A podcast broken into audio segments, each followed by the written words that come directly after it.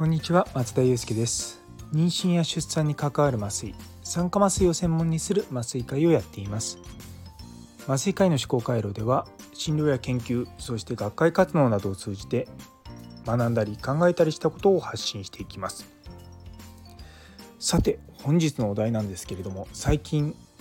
悩んでいるということです。何悩んでるかっていうとスタイフが伸びないっていうことですね。あのおかげさまであのフォロワーの数は少しずつは増えてはきてるんですけどまだまあのまだ2桁台なんですよ。んでなかなかですねそもそも私の発信そのものがちょっと小難しいのかなって正直思うようなことがあるんですよね。自分で言うのもなんなんですけどいやいろいろと思うとそもそも私あんまり、まあ、もちろん人前で話すことはよくあるんですけれども話す内容が基本的に専門的なことをずっとここ十数年話してきたんでいや思うと噛み砕いて話さないんですよね。いやだからちょっとこれフォロワー増えないのかなって正直ちょっと思い始めてきました。まかといってねこんな雑談毎日毎日しててもねと思いながらですねいや本当に悩んでるんですよ。で結構ですねあの私そあのそもそもが本読んだりとかするのが好きなのであんまりこう音声でどうのこうのってことはしてないんですけれどもまあだからじゃあなんでスタイフやるのかっていうとちょっと声を届けたいっていう正直な思いがあるんですけれどもいやーなかなか難しいですね。フォロワーが増えないって、まあ、もちろんフォローをしてる数も少ないのもあるとは思います。でも逆にフォローしてもちゃんと聞ききれないとコメントとか残せないんですよね。なんで無駄にフォローばっかしてても意味ないんじゃないかなとかいろいろと頭考えながらですね頭で考えるか考えるのは頭ですけどやってます。いや悩みは多いです。別にあのいいねとかつかないからって言ってやめるわけじゃなくて、まあ、続けるって決めたので続けはするんですけれども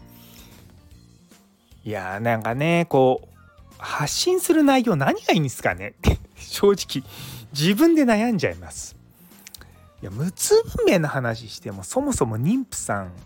あんまりスタイフ聞かないんですよね。だからいや媒体的にもないまいちなんだけれどもじゃあ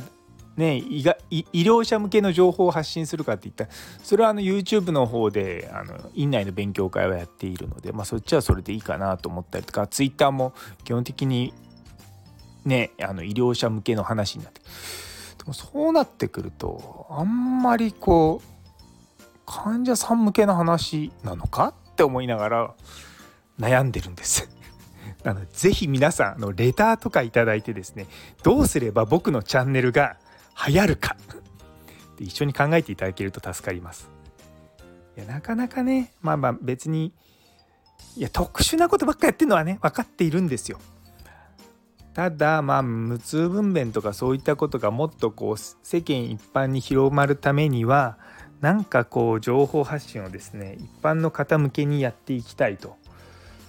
思いながらもまあ得意じゃないのかもしれないまあ、自分で言うなよって思うんですけど、まあ、あの患者さんと話すのは好きなんですけどもね。そうだからでもね患者さんと普段話してる内容は、ね、守秘義務はありますんでこういうとこで話せませんし。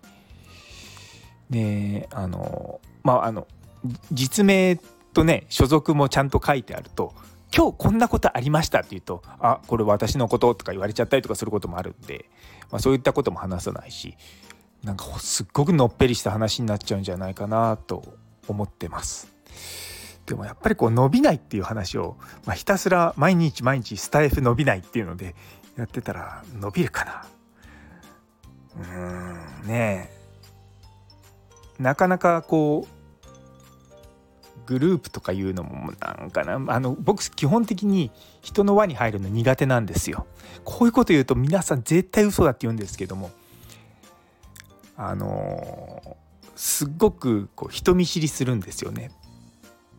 またこれまた友達から嘘だって言われますけど緊張しちゃうのかなんかこう人からどう見られてるのかってちょっと気になると何も言わなくなったりとかなんかすごく無口になる時がたまにあるんですよね。慣れてしまえば全然いいんですけれどもうん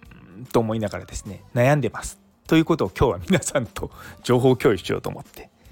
あのやってます。ごめんなさいね。あの昨日とちょっと打って変わってすごくラフな感じな放送になっちゃったんですけども。なんかこう皆さんからいいアイデアいただけないですかね？本当に。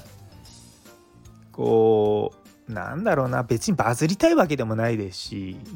でもなんかこう無痛分娩の情報とかってちゃんと正しいものがあんまないんでそれをなんか伝えたいなと思いつつもいつもなんか小難しい話をしてしまうっていう。うーんって 悩んでおりますので是非ともコメントでもいいですしレターでもいいですしあの是非ともなんとか皆さんのお力添えをいただけると助かりますということで今日の放送はこれでまでしておこうかと思います。います。最後まで聞いてくださってありがとうございます。それでは皆様の週末が素晴らしい週末になりますように。それではまた。